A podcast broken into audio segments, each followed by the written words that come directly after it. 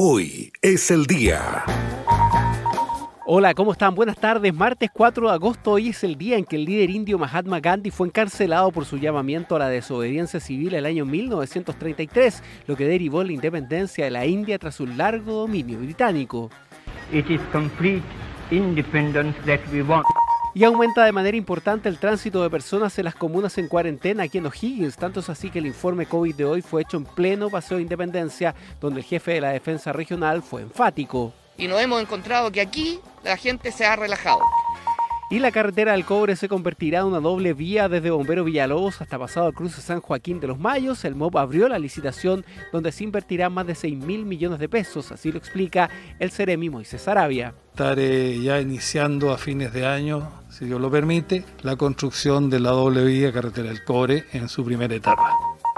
Hoy es el día. ¿Y qué aconteció en Graneros que cerró la primera compañía de bomberos? Nicolás Ursúa nos cuenta.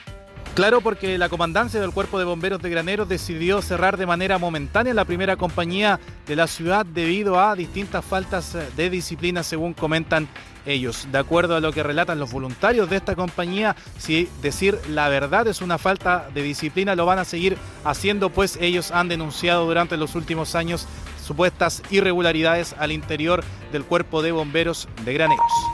Y esta noche podrán ver el trabajo que se realizó con tortugas que fueron rehabilitadas en el Parque Safari de Rancagua y que finalmente volvieron a su hábitat natural.